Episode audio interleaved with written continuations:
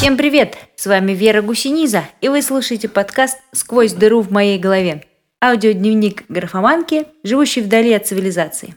Вы узнаете все о муках творчества и быта человека, переехавшего из центра Москвы в пустующее СНТ. Четыре кота, двое детей, муж-музыкант.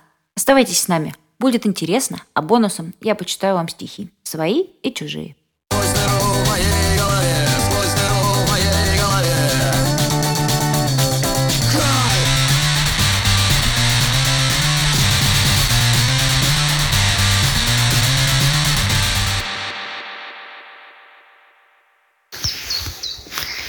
Иногда оглядываюсь и думаю, как я тут оказалась. А у вас бывают такие ситуации?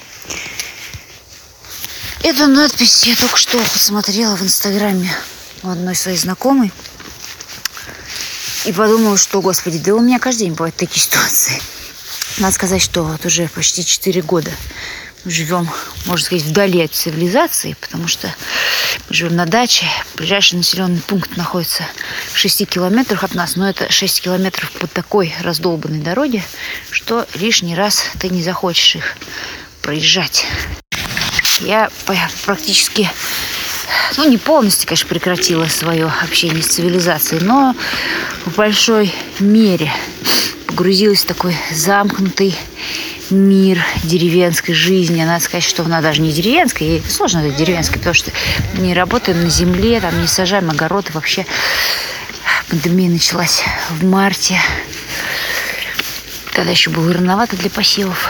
У меня уже, видите, Олег пищит, поэтому придется прерваться.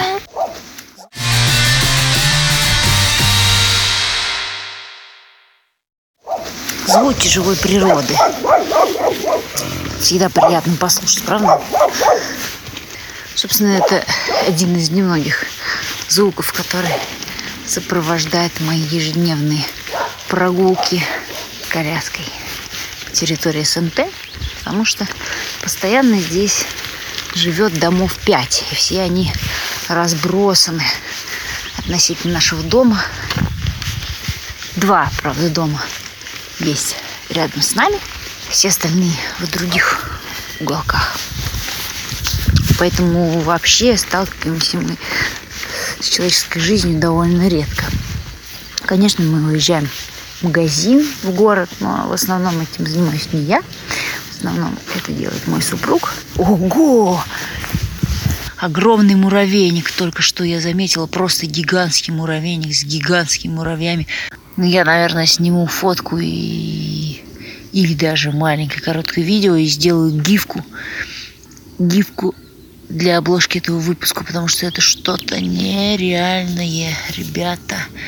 Кишмя кишат гигантские муравьи. Вот с такой жизнью мы сталкиваемся, как бы. Да, с такой жизнью мы сталкиваемся, а жизнью людей в основном нет.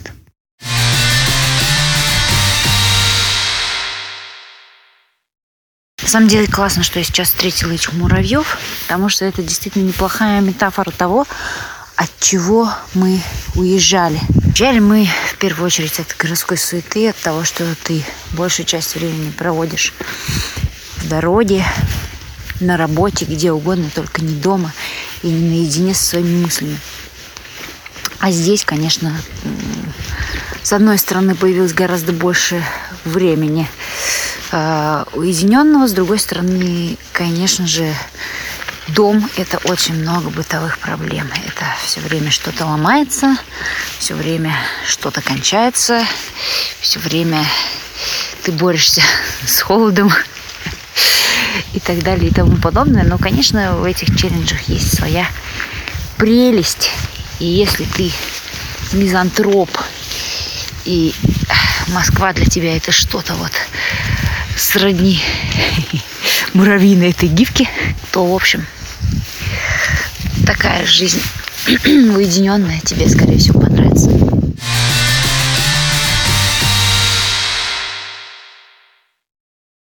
Вот, приехали мы за город почти 4 года назад. На самом деле э, сначала для нас поменялось только, как очень много поменялось для старшего ребенка, потому что она поменяла школу. Для супруга поменялось мало что, он просто стал преимущественно удаленно работать. И даже для меня, как ни странно, хотя вообще-то до этого я много работала руками в лаборатории, но шеф предложил мне тоже поработать удаленно и больше заниматься какими-то аналитическими вещами. Поэтому работу мне тоже менять особенно не пришлось, что, конечно, хорошо. С одной стороны, с другой, когда работаешь удаленно, работаешь на Москву, темп жизни у тебя мало меняется по отношению к тому, что был. Ну, единственное, конечно, не нужно ездить на метро. В моем случае это неплохо. Но есть и минусы, потому что работу менять не пришлось. И минусы вот какие. Когда я думала рассказывать э, о том, что я сейчас что увольняюсь, переезжаю, все, ребят. Пока я очень надеялась на то, что мы переедем. Первое время я не буду искать работу. И наконец-то смогу заняться какими-то творческими делами. Я прям грезил тем, что вот мы переедем в этот прекрасный дом. Я буду все вечера проводить за книгами. Я буду в тот момент я очень увлекалась творчеством Маяковского и перечитала много различных его биографий, каких-то статей о нем. Я мечтала, что я продолжу этим заниматься. Я мечтала о том, что смогу заняться писательскими какими-то делами. Потому что ну, многие, наверное, знают, что я так пописываю стихи. Вот. И мне, конечно, очень хотелось больше времени посвящать этому. Я думаю, что вот Москва перестанет, наконец, сосать из меня соки, жизненную энергию. Я откажусь от работы, которая, конечно, занимала весь мой мозг, потому что она очень интересная. Я такой человек, если я чем-то увлекаюсь, я ухожу в это полностью. А если это работа, то мы же за нее деньги получаем, поэтому выкладываться на все сто процентов и погружаться в это полностью, это оправдано с морально-этических позиций. Поэтому, если я работаю, и работа мне нравится, то она занимает все мое время, все мои мысли, свободное время – к сожалению, тоже.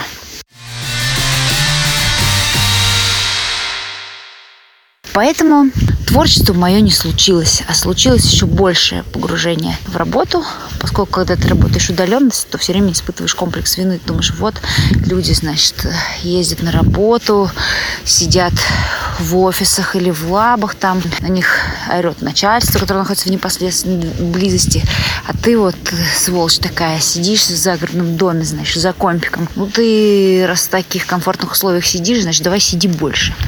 Хотя на самом деле условия не такие уж и комфортные были, особенно когда мы только-только переехали. Было холодно, мой несчастный супруг топил печки, там по три печки по два раза в день. У нас были маленькие котята, которых мы подобрали там практически сразу, как только переехали, которые писали нам на постель. И, и вот холод, ты встаешь, этот котенок писает прямо у тебя в руках над кроватью. Вспомню так вздрогну. В общем, это были мрачные времена. Но при этом ты все еще думаешь, что нет, у тебя, конечно, гораздо более комфортные условия, чем у всех твоих коллег, поэтому ты должен впахивать, конечно же, в часах гораздо больше, чем они, и тогда ты искупишь эту удаленность работы. Короче, полная фигня эти мысли, если они вас когда-то посещали или будут посещать, гоните их от себя сразу, потому что они вам не дадут вообще больше ничем интереснее, чем кроме работы заняться, а это очень-очень грустно.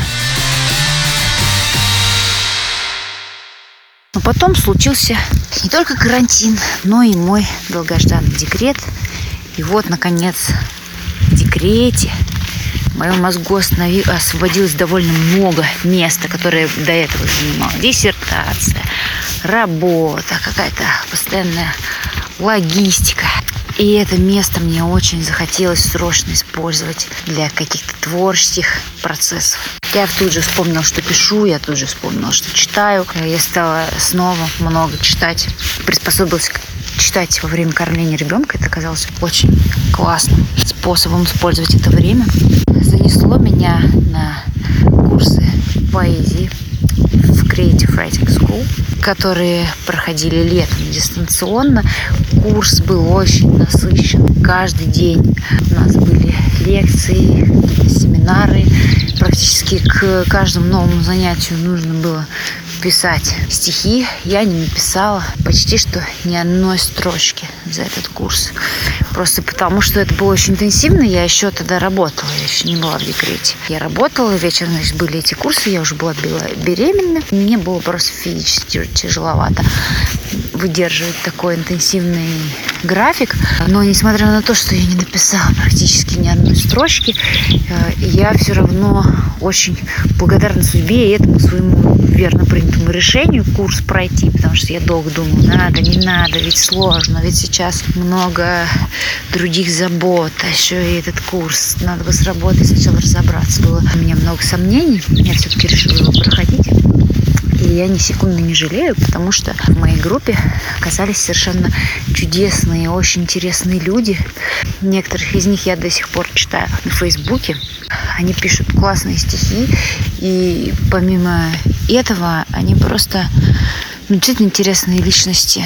И у нас похожи интересы, да, наши около литературные. Это был для меня безумный кайф попасть в компанию людей, пусть там как-то дистанционно, пусть на время, но людей, которых тоже интересуют эти проблемы, там, а как писать, а, а какие вы любите стихи, а какие вы любите книги, а какие вас вообще гуманитарные проблемы интересуют, а когда вы пишете, а работаете ли вы? О, да вы же работаете. А как вы совмещаете э, творческий процесс и работу совершенно не связанную ни с литературой, ни, ни с гуманитарными дисциплинами? О, вот вы как, как здорово, оказывается, вы пишете к началу, оказывается, у вас двое детей, оказывается, вы, боже мой, да как же мы похожи-то с вами. В общем, эти курсы вселили в меня надежду, они дали мне понять, что я вообще не одна такая в мире, что еще есть похожие на меня люди, и работа их при этом не сжирает, а все-таки они находят возможность заниматься творчеством. Я подумала, ну, значит, у меня тоже есть шанс. Значит, я тоже смогу. И одна из девушек, которая проходила эти же курсы в моей группе, запустила свой подкаст – свой подкаст о писательстве литературном творчестве. И я подумала просто, вау, какая молодец. Привет, Анета. Если ты меня слушаешь, то привет. Человек ну, такую классную вещь делает, рассказывает там о том, как творили какие-то писатели, поэты, делать какие-то интересные анализы стихотворений. И пусть большая часть информации, которая там представлена, например, мне известна, я читала уже эти же книги, там, я интересовалась этими же стихами, но тем не менее все равно очень интересен взгляд творческого человека на ту же проблему. И интересно вообще, в принципе, для меня до сих пор то явление, что кому-то, кроме меня, кого-то, кроме меня, еще эти вопросы волнуют, интересуют, кто-то, кроме меня, еще думает похожим образом. Короче, для меня этот подкаст оказался таким кайфом. И он меня вдохновил на создание собственного подкаста. Потому что мне показалось, что вообще очень классная тема. Ты идешь, например, гуляешь с коляской и слушаешь, что говорит человек, мысли которого тебе близки. И это кайф.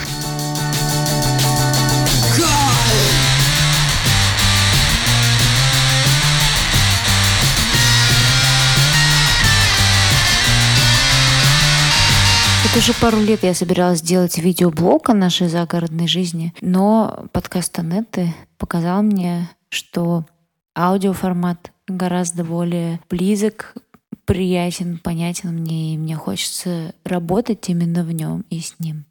Поэтому теперь я с вами, друзья. Так что подписывайтесь на страничку подкаста в соцсетях. Он будет выходить каждый понедельник. А сейчас я прочитаю вам стихотворение, которое написала вскоре после нашего переезда. Дом.